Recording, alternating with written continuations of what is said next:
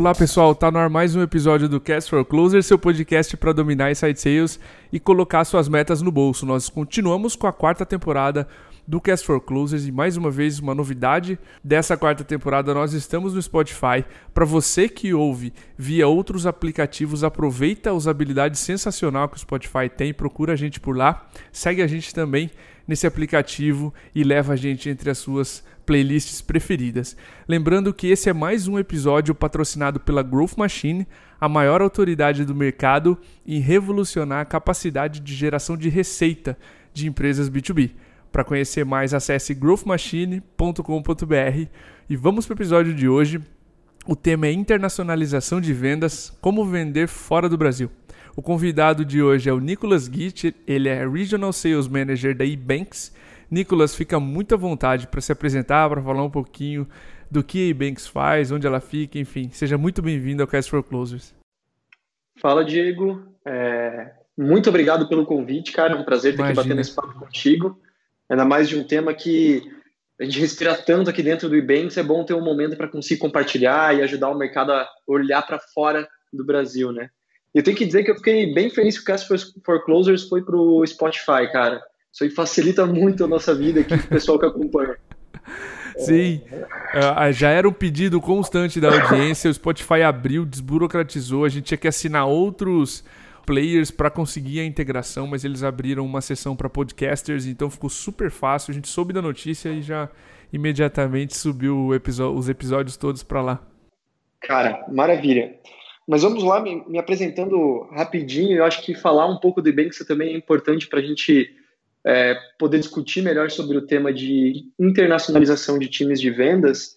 É, eu atuo há oito anos em inside sales, sempre focado no mercado de tecnologia. Né? Comecei a carreira lá como account executive de uma empresa de tecnologia, já dentro de inside sales, mesmo que na, naquela época a gente fazia inside sales sem saber o que, que era, não sabia que tinha terminologia, que tinha metodologia, que existia um nome para isso, para a gente era fazer venda remota.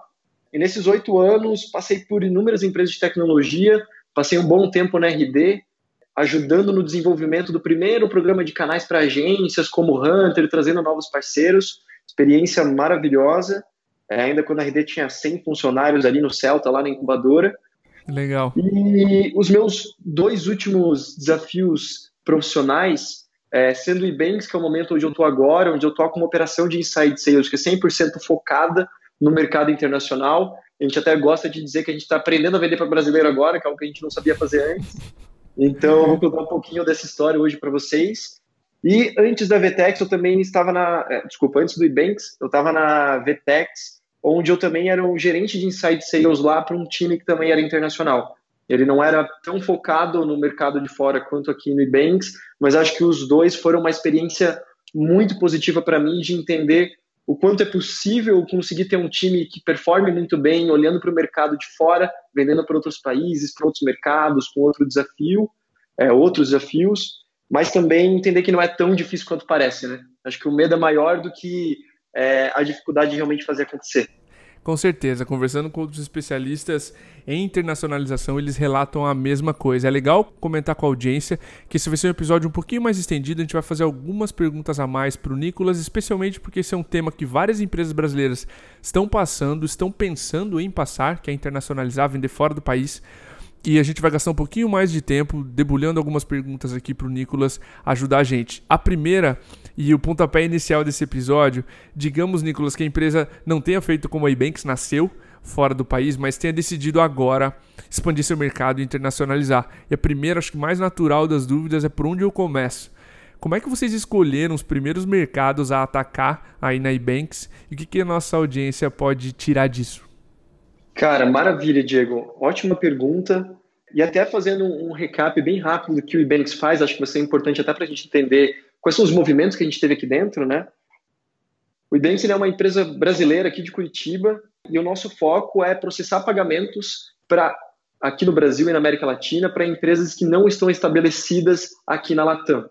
Então hoje nossos clientes como Airbnb, Spotify, Pipedrive nós processamos os pagamentos para eles aqui no Brasil com boleto, métodos de pagamentos locais como cartão de crédito doméstico, e a gente consegue realmente fazer a remessa desse dinheiro de volta para o país de origem daquela empresa. Então, Legal. basicamente, no, no centro do, da nossa solução, a gente ajuda empresas a expandirem para o mercado da América Latina da melhor maneira possível, descomplicando pagamentos, que normalmente é uma das principais barreiras quando eu estou pensando também em vender para outros países. Então é legal que, como o nosso mercado são normalmente empresas que não estão aqui na América Latina, principalmente no Brasil, devido ao nosso modelo de negócios, o nosso time de vendas ele já nasceu com a veia de internacional, né? Então, o mercado que a gente sempre olhou desde o começo, é principalmente Europa, Estados Unidos e Ásia, e mais recentemente a gente está começando a olhar para o Brasil, justamente ajudando empresas brasileiras a venderem para fora, principalmente na América Latina.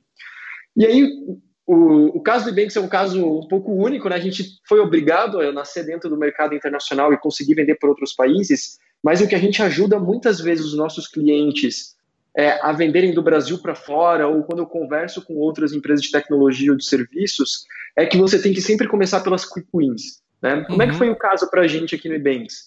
Os primeiros mercados que a gente decidiu atacar dentro de uma estratégia de inside sales, né? hoje o nosso time de inside sales ele vende para SMBs e mid-market, foram principalmente os expatriados brasileiros que moravam ou têm um negócio fora do Brasil. Por quê? Quando tem um negócio, por exemplo, nos Estados Unidos de aluguel de carro em Orlando ou venda de tickets da Disney, por exemplo, que é um dos nossos nichos de mercado, o americano entender a necessidade de oferecer um boleto como meio de pagamento para um brasileiro, existe uma curva de educação muito grande do lado do time de banks. Né? Explicar para o gringo como é que funciona um boleto, por que, que ele não confirma no mesmo dia, o cliente pode pagar, não pode, ele pode pagar numa lotérica online, então algumas vezes ele até entende que ele precisa escalar as vendas com pagamentos, mas ele não entende exatamente o que é um boleto, né? Já teve casos da gente receber clientes chineses aqui no Brasil e levar eles até uma lotérica aqui em Curitiba para eles verem como que é o pagamento de um boleto, que isso é real, não é, não é mentira nossa. Então, quando a gente procurou o nosso low hanging fruit, né, a fruta mais próxima, os nossos quick wins, a gente pensou nos expatriados. Então, existe uma série de brasileiros ou latino-americanos é, que estão morando fora do seu país de origem eles têm um negócio próprio que normalmente eles vendem para o país de origem, porque eles já conhecem do mercado, da população, da necessidade, e esses caras foram os nossos primeiros contatos. Então, quando a gente olhou para o mercado de fora, poxa, o mais fácil é vender para o brasileiro que está fora, para o mexicano que está fora, e a gente conseguiu segmentar isso muito bem dentro do lado do marketing, dentro do time de vendas. Apesar do time inteiro falar inglês e quase 90% espanhol, a gente acabava vendendo em português ou em espanhol, dependendo do cliente. Mas o interessante é que esse primeiro movimento é muito importante para trazer mais motivação para o time de vendas. A gente está fazendo uma venda internacional que ela é mais fácil, mas isso ajuda na motivação do time, onde normalmente uma venda internacional ela tem um ciclo de vendas um pouquinho mais longo. Então esses quick são importantes no começo. E ao mesmo tempo, o que aconteceu foi essas empresas brasileiras ou de brasileiros que começaram a utilizar o Ebanks, eles gostaram tanto que eles começaram a espalhar isso dentro dos grupos, dos núcleos de acesso que eles tinham. E, infeliz, e, e, felizmente, quando isso aconteceu, a gente acabou atingindo um, um, um, mercado que era realmente aqueles gringos que era que a gente queria no final, no final das contas. Então a gente começou pelo fácil e pela qualidade do produto, isso acabou é, se espalhando dentro do, do mercado somente americano, quando a gente estava atacando bastante. Que demais legal tu ter comentado esse ponto de da atração inicial, principalmente para motivação do time de vendas e similaridade do negócio, similaridade linguística, parece uma barreira que cai. Eu estava olhando o exemplo da MeTime aqui, a gente tem 4% do tráfego, todo o tráfego do site blog já é fora do Brasil, Portugal e países de língua portuguesa, tipo Angola e Moçambique. Surgiram clientes naturalmente desse ponto, então essas low hanging fruits onde você já está sem, sem mesmo saber ou perceber que você já está chegando já ajuda o time nessa primeira parte da internacionalização. É, Nicolas, uma vez que a empresa decidiu o local, tá? Que outros aspectos tu mencionou ali alguns deles na primeira resposta? Que outros aspectos culturais, por exemplo, a gente precisa estudar sobre o país em questão para fazer as primeiras vendas? Cara, então, normalmente, quando uma empresa está pensando no processo de interna internacionalização, né, uhum. a primeira barreira que normalmente o gestor de vendas ou o diretor de vendas vai pensar é a língua, né? Já é um dos primeiros pontos de como que o meu time vai ter a capacidade de puta, conseguir fazer uma venda em inglês, fazer uma venda em espanhol, ou dependendo do mercado que eu estou querendo atingir. Essa foi uma das barreiras que a gente está conseguindo vencer dentro do Ebanks. Então, hoje está com um time de 10 vendedores e 10 pré-venda Todos eles a gente já tenta buscar com inglês fluente de formação e, mais recentemente, a gente está conseguindo desenvolver o espanhol dentro de casa ou tentar procurar alguém que tenha os dois. Né? Então, achar um SDR que já tem inglês e espanhol fluente e uma certa experiência em vendas é um desafio bem grande para a gente. Mas outros desafios, né, aspectos que eu preciso olhar são, principalmente, maturidade daquele mercado. Então, um dos pontos que a gente analisa muito bem é qual que é a maturidade daquele mercado para aquele produto que eu estou querendo lançar, né? Qual que é o product market fit. E uma das maneiras mais fáceis que a gente encontrou de conseguir fazer essa movimentação é justamente com o trabalho de canais. O trabalho de canais que a gente, que a gente utiliza normalmente é com atuação de parceiros e aí os nossos parceiros vão depender desde consultorias ou outras empresas de pagamento que não são competidoras que ajudam a gente a entender quanto aquele mercado estaria pronto para uma atuação do Ibanks. E algumas outras coisas que a gente vem trabalhando também, que a gente sabe que é importante como um aspecto, é olhar para as ferramentas que vão ser utilizadas dentro do processo de vendas dos nossos vendedores aqui também. Então, quando o nosso prospect ele é latino-americano, normalmente ele vai ser muito adepto a trabalhar com WhatsApp. Às vezes ele nem quer que a gente ligue não quer usar e-mail, ele quer conversar por WhatsApp quase 100% do tempo. Mas dependendo da região que a gente atua, a ferramenta certa para conseguir uma boa conexão, um tempo de resposta rápido, um tempo de atendimento rápido, ela também varia. Então, a, a gente trabalha com alguns clientes na Ásia, principalmente em China, que os vendedores aqui têm que ficar com o WeChat toda hora ligado para conseguir é, entrar em contato com o cliente pelo canal certo principalmente Europa Estados Unidos, onde o WhatsApp não é tão difundido, a gente vai mais para SMS ou realmente por ligação. Então, isso varia bastante.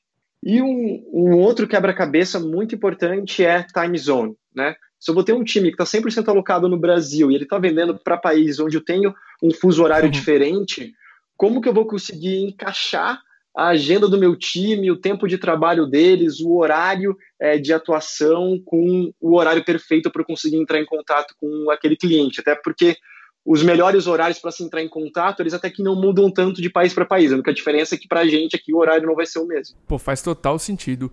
Todas essas dicas que tu mencionou e maturidade do mercado é importantíssimo, né? Por um, não só pela questão linguística, mas o quão fácil é, entrar naquele mercado e principalmente o quão parecido ele é com o seu ICP. Cara, eu acho que outro aspecto importante é entender como atrair os primeiros clientes, tá? E nem todo mundo tem um blog já ranqueando, nem todo mundo tem uma presença digital, por exemplo, para traduzir posts e sair ranqueando para chegar digitalmente no país antes de chegar com uma equipe lá. Quais seriam as tuas dicas para uma atração inicial de clientes dentro de outro país? Como é que vocês começaram né, a fazer isso. Legal, Diego. A gente passou por esse mesmo problema de não dava para esperar até a nossa operação de inbound uhum. realmente conseguir engatar naqueles mercados que a gente queria atuar. É, e uma das coisas que a gente focou muito é, foi com certeza no outbound. Então, uma das principais metodologias que a gente utilizou foi conseguir usar ferramentas gringas de mapeamento de mercado. Algumas que a gente utilizou no processo foi a Growbots, que ajudou a gente a ter uma ideia um pouco melhor de mercados, agora não mais a Europa, porque é da lei de proteção de dados, mas principalmente dentro dos Estados Unidos. É, ferramentas como o Sales Navigator, que ajudaram a gente mapear um pouco do momento de mercado é, para realmente conseguir ter um outbound mais efetivo. Então, grande parte da nossa operação no começo foi rasgando o mercado, indo atrás de lead e realmente fazendo o, o outbound da, da maneira clássica. E o que a gente estava olhando muito também era entender como os nossos concorrentes estavam fazendo. Então, principalmente para a internacionalização, a gente acompanhava muito como os concorrentes do IBAN estavam se posicionando, quais os mercados que, ele tava, que eles estavam olhando, que tipo de empresa eles estavam atacando, e o Sales Navigator ajudou a gente muito nesse conhecimento de, de, de concorrente. É, foi uma das maneiras que a gente arranjou, que a gente descobriu também para acelerar essa gestão, essa geração de leads. E eu acho que um dos pontos que eu diria que foi um pilar primordial, além do outbound, foi parcerias.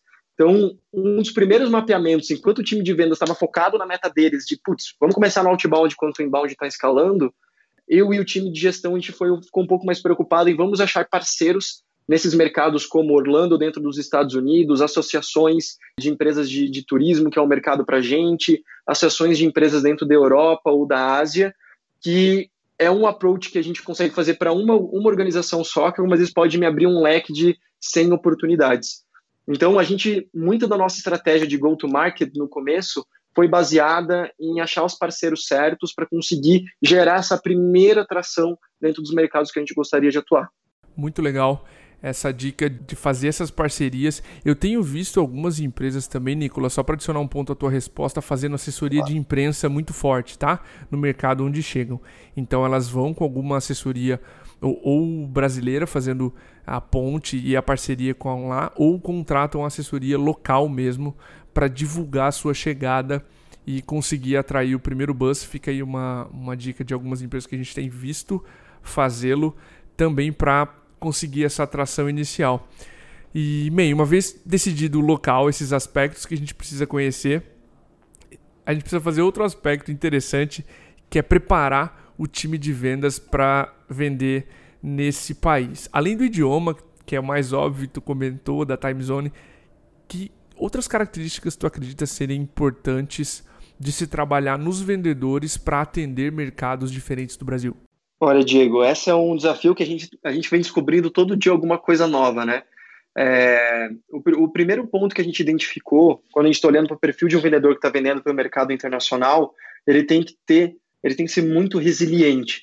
Né? Ou trabalhar com um mercado que talvez ele não vai ter tanto conhecimento da tua marca, é um mercado muito mais competitivo que o do Brasil, então os, os riscos de você não conseguir fechar aquela conta, normalmente eles são um pouco maiores, então você acaba tomando um pouco mais de não no meio desse processo. Sim. Então, o que a gente vem procurando muito é aquele vendedor que realmente acaba não se abala por receber um não, não desiste, continua correndo atrás do lead. Então isso é o que a gente percebeu muito de até trazer vendedores que eram bons de mercado, já vinham de empresas de tecnologia, entendiam de inside sales, só que talvez eles não estavam acostumados a jogar um jogo um pouco mais difícil do que eles estavam antes.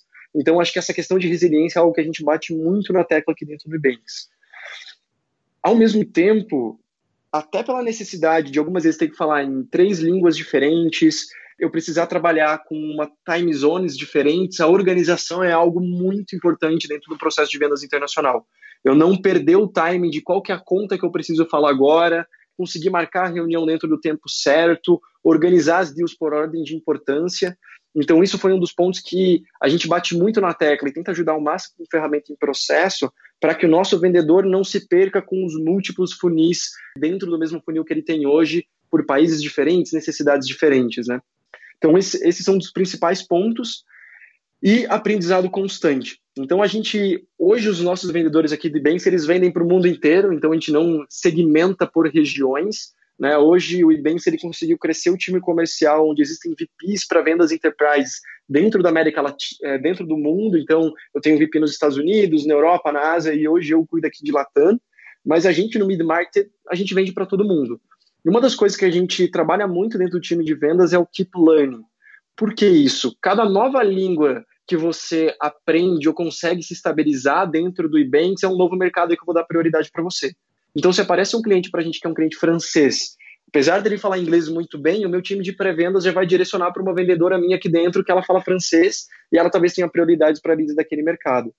Então, essa capacidade de estar tá sempre querendo aprender, com vontade de, de jogar, é um dos pontos também que são importantes para o vendedor, olhando no espectro dele, é, para começar um trabalho de vendas internacionais. Dentro dessas características que tu mencionou, sim, a capacidade de aprender novos idiomas e para abrir novos mercados é interessantíssima, mas me chamou a atenção o ponto de resiliência. Quando a gente visitou uma empresa nos Estados Unidos, a Pandadoc, se eu não me engano era Pandadoc, a gente visitou algumas a mais, mas era da ordem de mil ligações para fazer 30 agendamentos. Então, mercados mais competitivos exigem muito mais paciência, principalmente do time de pré-vendas. Então, resiliência é uma característica chave no Brasil, mas para mercados internacionais é, eu, eu também concordo contigo, uma, uma característica importantíssima, está lá no, entre as primeiras, digamos assim. Exato, e por exemplo, a gente tem uma característica que o, o cliente mexicano, ele é um cliente que ele gosta muito de te conhecer até no nível pessoal antes de apertar sua mão para fechar negócio. E algumas até demanda que você tenha uma reunião presencial, Olha só. É, senão ele não vai fechar negócio com você, né? Então, conforme o vendedor ele vai aprendendo, isso acaba sendo com experiência, né? Não adianta a gente tentar falar para ele, olha, o americano ele vai ser mais direto, ele não está bravo com você, ele só realmente quer chegar no ponto logo.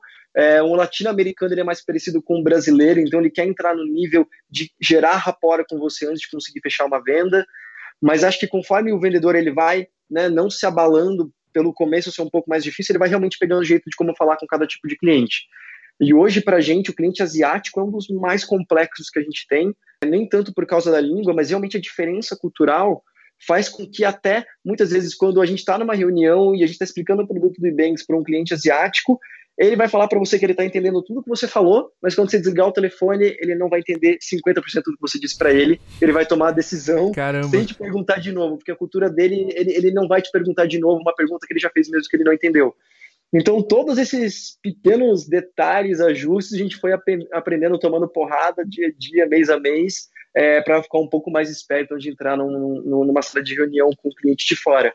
Mas para o vendedor se sentir seguro de conseguir é, tocar bem uma reunião com um cliente internacional, ele precisa realmente tomar vários nãos antes de conseguir aquele bendito yes que ele estava que ele estava procurando desde o começo.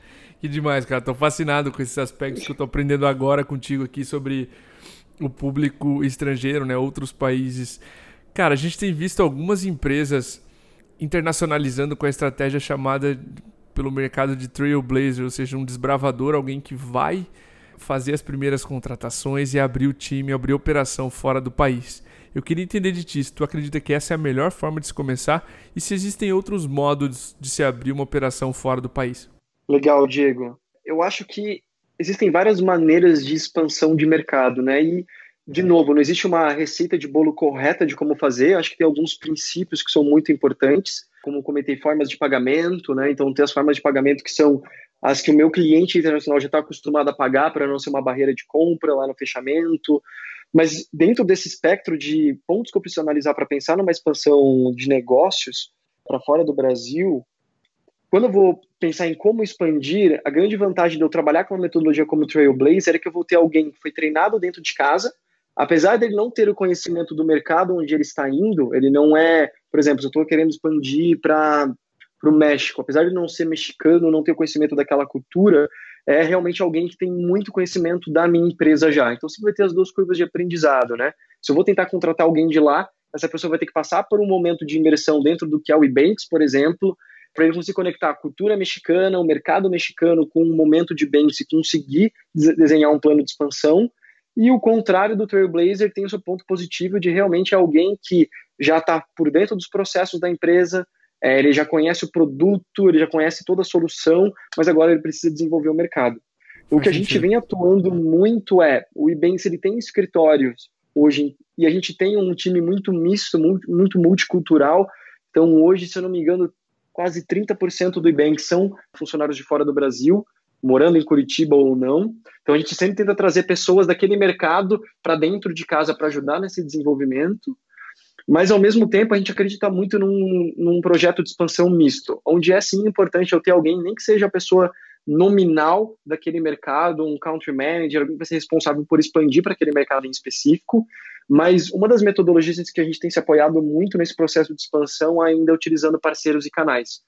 Então, é uma metodologia que me permite ter um menor custo, né? Eu não vou precisar bancar todos os custos de mandar um funcionário meu para aquela região específica, esperar a curva de aprendizado para começar a gerar uns primeiros resultados. Então, normalmente, se eu consigo chegar num parceiro ideal, consigo fechar um programa de parceria, é, fechar uma parceria que faz sentido para os dois lados, ele também, além de já ter o conhecimento do mercado, desmistificar isso para mim aqui dentro de casa, ele também consegue utilizar o nome da marca dele dentro daquela região, que é uma marca Perfeito. já conhecida do México, e abrir portas que eu ia demorar muito tempo para abrir se eu estivesse tentando fazer sozinho.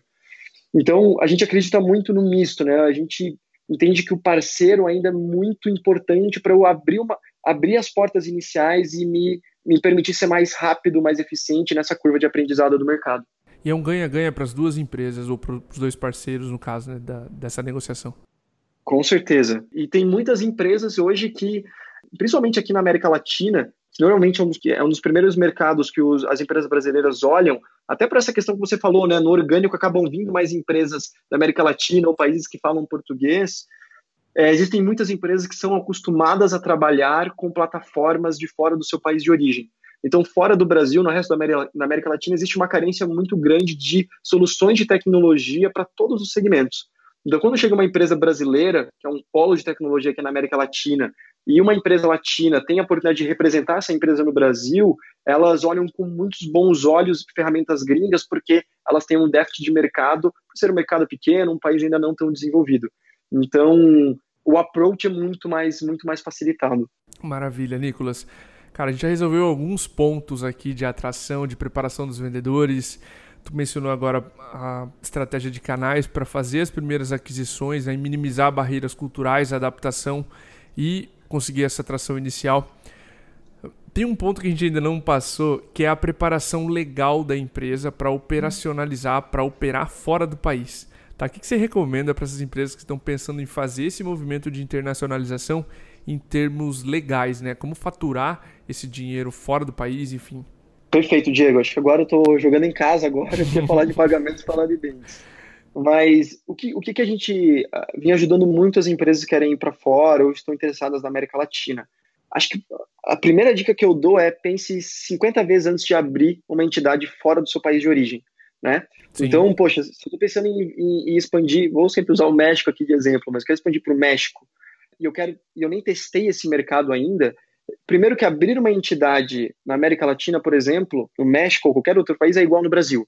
Vai demorar muito tempo, você precisa ter um sócio que ele é nacional daquele país, ele é da origem daquele país que você quer expandir, abrir a sua entidade. E no momento que você abre uma entidade fora do Brasil, é, no México, por exemplo, você vai estar tá agora elegível a toda a tributação aplicada dentro é, daquele país. Então acaba sendo um custo muito alto para uma empresa que está no momento de testar mercado ou até que já achou o seu mercado de ideal, mas ainda não está confiante o suficiente para assumir um custo desse. E normalmente o que a gente vê muito hoje no, no mercado, até para empresas de fora da América Latina que estão expandindo para cá, ou quando a gente fala com empresas brasileiras que estão atuando nos Estados Unidos, é que o principal motivo de eu conseguir abrir, de eu precisar abrir uma empresa naquele país é para conseguir faturar lá dentro, né? E quando eu olho para soluções como a que o Ebanks oferece dentro do mercado, outro player de pagamento, que é eu processar pagamentos de uma maneira cross-border me permite com que eu possa vender dentro do mercado mexicano, cobrando em pesos mexicanos, com métodos de pagamentos locais, e eu recebo todo esse, esse faturamento de volta na minha empresa do Brasil, sem a necessidade de abrir uma entidade lá. Então, para quem está iniciando nesse processo e quer realmente testar o mercado em, poxa, eu tenho todos os métodos de pagamento para atingir 100% do meu público, mas eu não preciso ter o investimento de abrir uma empresa lá, eu indico muito, muito fortemente olhar para essas empresas que estão revolucionando métodos de pagamento cross-border. É, o Ebanks é uma delas, mas não é a única, e é onde a gente facilita muito esse teste de mercado. E é engraçado que a gente acaba conversando com algumas empresas que chegaram para a gente um pouquinho depois. Fala, Nicolas, acabei de abrir uma empresa na América Latina, agora quero trabalhar com vocês. Eu falei, cara, se tivesse falado comigo seis meses antes, a gente ia te salvar muito, né? a gente ia conseguir te ajudar muito nesse processo. E sempre procure uma ajuda legal. É, tem alguns escritórios de advocacia que são focados em ajudar no processo de internacionalização, não necessariamente em abrir entidades lá fora, mas saber o que eu preciso mudar nos meus termos de contratos. Por exemplo, quando eu fecho, normalmente quando eu tenho um contrato é, com um cliente, ele está em outro país que não é o meu país de origem, sempre vai se utilizar um método de um método legal que se chama arbitragem internacional, que é basicamente uma corte privada que ela sempre vai resolver conflitos entre países diferentes de uma maneira unânime. Então, por exemplo, se eu fechei com um, com um cliente argentino e deu algum problema no meio do, é, do meu trabalho com ele, vai ser julgado pela corte argentina ou vai ser julgado pela corte brasileira? Então, isso demora muito tempo, é muito burocrático, é estressante, e normalmente os contratos, termos de uso para vendas internacionais são baseadas em arbitragem internacional. Então, esses pequenos detalhes que são uma maneira importante de você se proteger nesse processo de internacionalização, eu indico que vocês procurem a ajuda de um de escritórios especializados nisso. Aqui no Brasil tem, Pinheiro Neto é um deles. Te ajuda a ter uma, um pouco mais de segurança para dar essa pisadinha fora de casa. Demais, cara. Foi muito irada essa sua resposta, completa nos, nos, dois sentidos, né? Eu preciso processar pagamentos, enfim, não, não abrir uma entidade fora ou se jogar completamente de forma legal dentro de um país sem ainda ter conseguido os primeiros clientes e essa ajuda legal, né? Essa ajuda de, de consultoria advocatícia, no caso, para entender essas nuances, fazia, já fazia muito sentido. Essa dica estava na minha cabeça te perguntar a respeito, né? Dessa ajuda legal, mas que bom que tu comentou. Nicolas, a gente passou por N aspectos aqui de montar uma operação comercial, como atrair os primeiros clientes, tem alguma dica, cara, que a gente não passou em alguma pergunta que tu queira deixar para a audiência nessa dúvida final? Com certeza, Diego. Eu acho que tem dois pontos que acho que eu queria colocar de dicas adicionais. Assim, a primeira Boa. é aquilo que eu falei lá no comecinho, é mais fácil do que parece. Né? Quando eu entro no contexto que eu não preciso abrir uma empresa fora do Brasil nesse primeiro momento, já facilita muito. É, então, hoje, quando a gente a minha dica para quem quer começar um processo de internacionalização são duas, né? Eu acho que primeiro nominar alguém dentro do, do teu time de vendas hoje para esse projeto. Não precisa ser um gerente, um coordenador, mas um vendedor que vai ser o cara que talvez ele já tenha um inglês bom, então ele vai ser o responsável de me ajudar a desenvolver esse projeto, fazendo outbound, mapeando as ferramentas certas, pelo menos tirando aquelas primeiras quick wins que são importantes. Pagamentos nunca foi tão fácil resolver esse problema para operações internacionais. E quanto à questão do marketing, que demora um pouco mais tempo para eu conseguir engatar uma operação de marketing, né, que não seja 100% baseada em mídia paga, para gerar oportunidades fora, apesar dele ser mais demorado, ele não é complexo. Então, hoje eu tenho várias soluções que me ajudam a traduzir o meu site para espanhol, ou para conseguir traduzir conteúdo, usar freelancers, ferramentas de conteúdo. Então, hoje, muito do nosso trabalho é tentar evangelizar o mercado, de desmistificar essa dificuldade de expandir para fora do Brasil. Então é mais fácil do que parece. Né? Começa com pequenas vitórias que as coisas vão, vão se encaixando e é, dentro aquela outra dica de coloque um champion dentro da tua empresa, nem que seja um vendedor que você queira motivar ele, dar um projeto para ele se desenvolver, que realmente ter alguém pensando nisso 100% do tempo, na perspectiva de vendas, como que eu chego nesses clientes, metodologia de abordagem, procurando conteúdos como esse podcast que a gente fez, é algo que com certeza vai te alavancar muito o seu processo de internacionalização. Nicolas, obrigado, cara. Foi uma aula, aprendi pra caramba aqui. Já seria muito mais fácil pensar nos primeiros clientes fora do Brasil para MeTime. Queria te agradecer pelo tempo, por ter topado esse podcast aqui com a gente. Fica à vontade aí para dar um abraço na audiência. Diego, de novo, agradeço pela oportunidade. Fico muito feliz de estar compartilhando com vocês. E espero que eu tenha ajudado com a quem estiver escutando, procurando se internacionalizar, que tenha dado um pouquinho mais de, de clareza aí para o caminho.